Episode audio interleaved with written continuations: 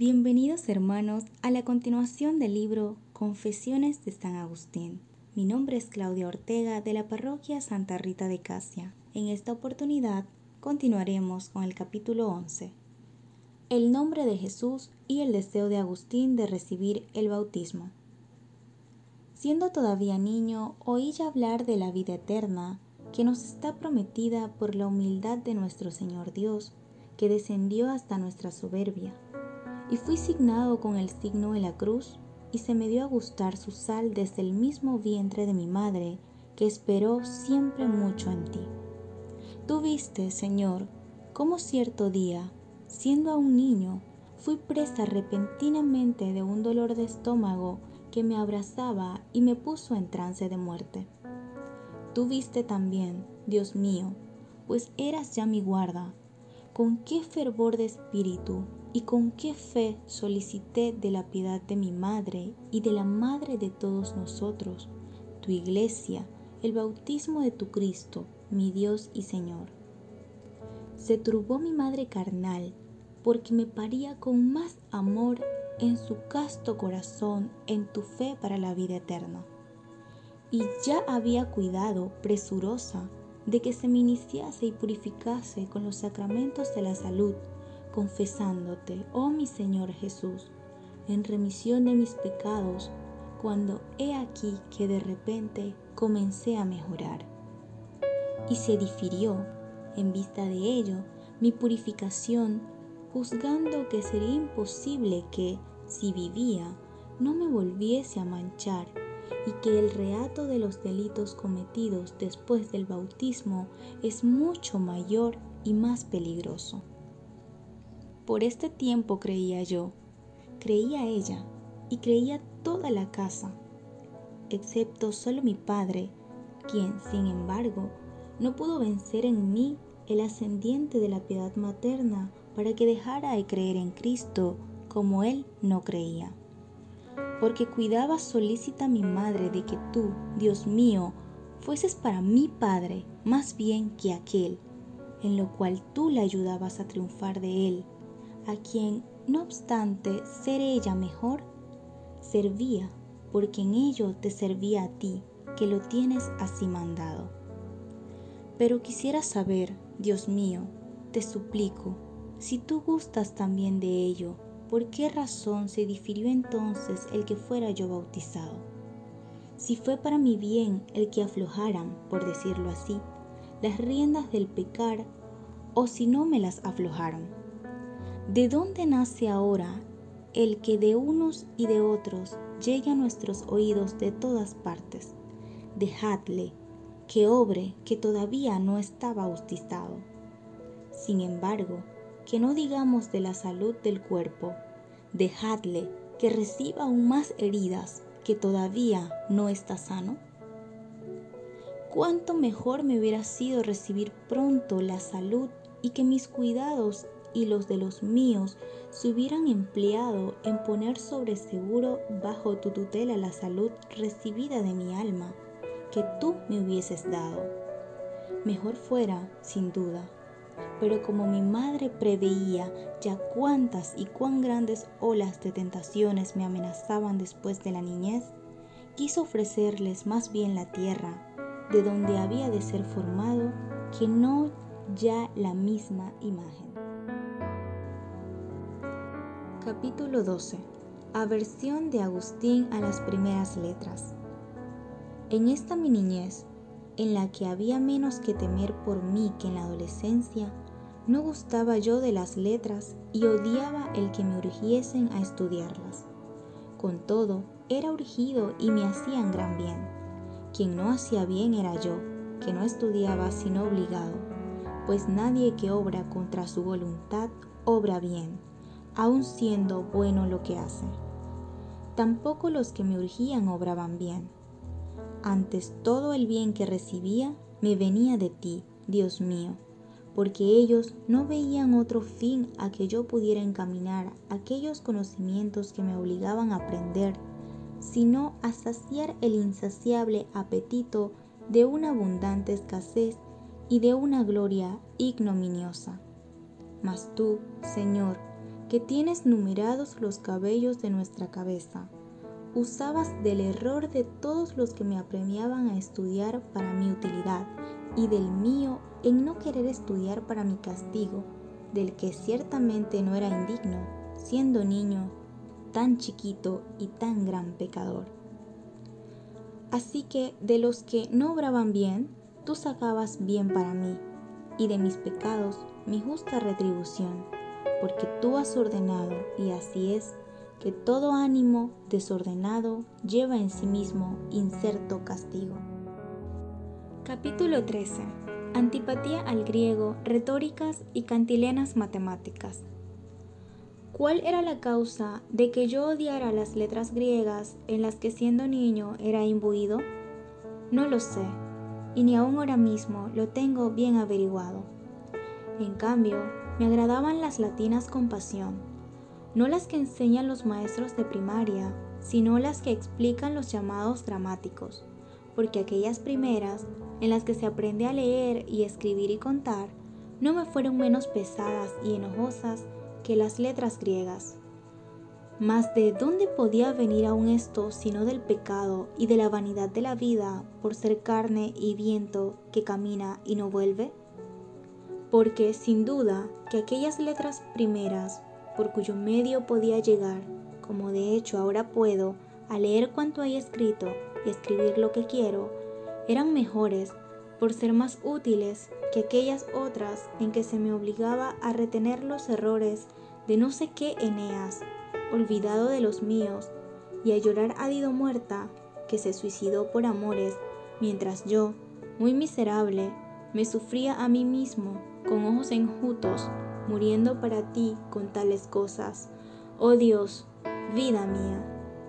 Porque, ¿qué cosa más miserable que el que un mísero no tenga misericordia de sí mismo y, llorando la muerte de Dido, suicida por amor de Eneas, no llore su propia muerte por no amarte a ti? Oh Dios, luz de mi corazón, pan interior de mi alma, virtud fecundante de mi mente y seno amoroso de mi pensamiento. No te amaba y fornicaba lejos de ti y, fornicando, oía de todas partes. Bien, bravo, porque la amistad de este mundo es adulterio contra ti. Y si le gritan a uno, bien, bravo, es para que tenga vergüenza de no ser así. Y no llorando esto, lloraba a Dido muerta, que buscó su última hora en el hierro, en tanto que yo buscaba tus últimas criaturas, dejándote a ti y yendo como tierra tras la tierra, hasta el punto que, si entonces me hubieran prohibido leer tales cosas, me hubieran causado dolor por no leer lo que me dolía. No obstante, semejante demencia es tenida por cosa más noble y provechosa que las letras en las que se aprende a leer y escribir. Mas ahora, Dios mío, grita en mi alma tu verdad y diga, no es así, no es así. Antes, aquella primera instrucción es absolutamente mejor que esta, puesto que yo preferiría olvidar antes todas las aventuras de Eneas y demás fábulas por el estilo que no el saber leer y escribir. Ya sé que de las puertas de las escuelas de los gramáticos penden unos velos o cortinas, pero estos no son tanto para velar el secreto cuanto para encubrir el error. No den voces contra mí aquellos que ya no temo mientras te confieso a ti las cosas de que gusta mi alma y descanso en la detestación de mis malos andares, a fin de que ame tus buenos caminos. No den voces contra mí los mercaderes de gramática, porque si les propongo la cuestión de si es verdad que Eneas vino alguna vez a Cartago, como afirma el poeta, los indoctos me dirán que no lo saben, y los entendidos que no es verdad. Pero si les pregunto con qué letras se escribe el nombre de Eneas, todos los que las han estudiado me responderán lo mismo, conforme al pacto y convenio por el que los hombres han establecido tales signos entre sí. Igualmente, si les preguntare qué sería más perjudicial para la vida humana, olvidársele a uno saber leer y escribir o todas las ficciones de los poetas. ¿Quién no ve lo que me responderían de no estar fuera de sí? Luego erraba yo, Dios mío, en aquella edad al anteponer aquellas cosas vanas a estas provechosas, arrastrado únicamente del gusto. O por mejor decir, al amar aquellas y odiar estas, porque odiosa canción era para mí aquel uno y uno son dos, dos y dos son cuatro. En tanto que era para mí espectáculo dulcísimo y entretenido, la narración del caballo de madera lleno de gente armada y el incendio de Troya y la sombra de Creusa. Capítulo 14. Odio al griego y amor al latín. Pues, ¿por qué odiaba yo entonces la gramática griega en la que tales cosas se cantan? Porque también Homero es perito en tejer tales faulillas y dulcísimamente vano, aunque para mí de niño fue bien amargo. Yo creo que igualmente le será Virgilio a los niños griegos cuando se les apremia a aprender, como a mí, a Homero. Y es que la dificultad, sí, la dificultad de tener que aprender totalmente una lengua extraña era como una hiel que rociaba de amargura todas las dulzuras griegas de las narraciones fabulosas. Porque todavía no conocía yo palabra de aquella lengua, y ya se me instaba con vehemencia, con crueles terrores y castigos, a que la aprendiera. En cambio, de latín, aunque siendo todavía infante, no sabía tampoco ninguna. Sin embargo, con un poco de atención lo aprendí entre los halagos de las nodrizas y las chanzas de los que se reían y las alegrías de las que jugaban, sin miedo alguno ni tormento. Lo aprendí, digo, sin el grave apremio del castigo, acuciado únicamente por mi corazón, que me apremiaba a dar a luz sus conceptos, y no hallaba otro camino que aprendiendo algunas palabras, no de los que las enseñaban, sino de los que hablaban, en cuyos oídos iba yo depositando cuanto sentía. Por aquí se ve claramente cuánta mayor fuerza tiene para aprender estas cosas una libre curiosidad que no una coactiva necesidad. Pero se amortiguan con esta los excesos de aquella según tus leyes, oh Dios, según tus leyes, que van desde las férulas de los maestros hasta los tormentos de los mártires. Sí, según tus leyes, Señor, que pueden asibararnos con saludables amarguras que nos vuelvan a ti de venenosas diversiones por las que nos habíamos apartado de ti. Capítulo 15. Consagra a Dios cuanto aprendió de niño.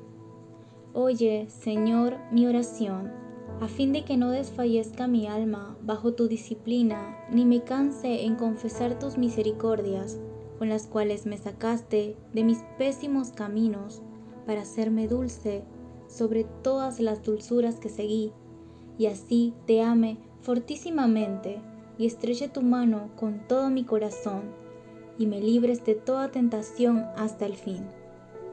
He aquí, Señor, que tú eres mi Rey y mi Dios, pues ceda en tu servicio cuanto útil aprendí de niño, y para tu servicio sea cuanto hablo, escribo, leo y cuento, pues cuando aprendía aquellas vanidades, Tú eras el que me dabas la verdadera ciencia y me has perdonado ya los pecados de deleite cometidos en tales vanidades.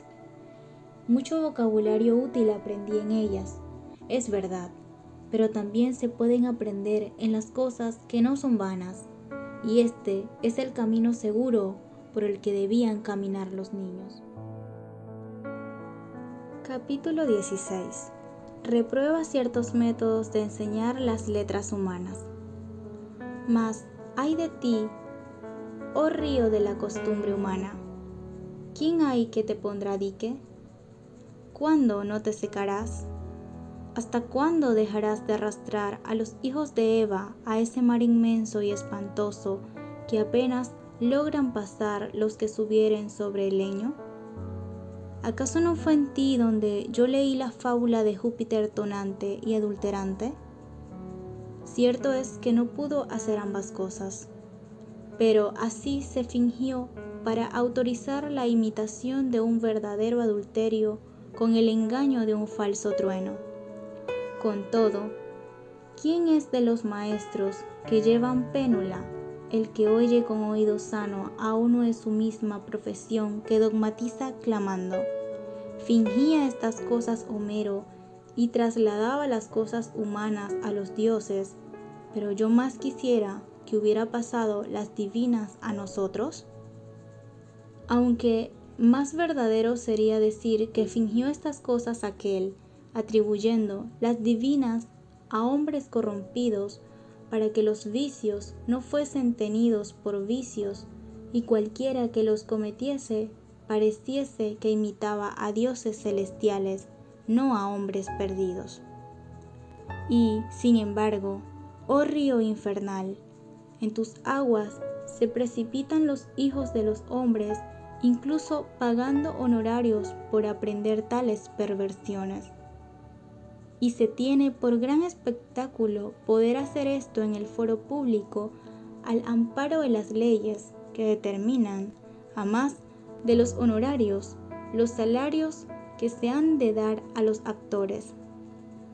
Y golpeas tus cantos y gritas diciendo, aquí se aprende vocabulario, aquí se adquiere elocuencia, sumamente necesaria para persuadir y exponer el propio pensamiento, como si no pudiéramos aprender estos vocablos.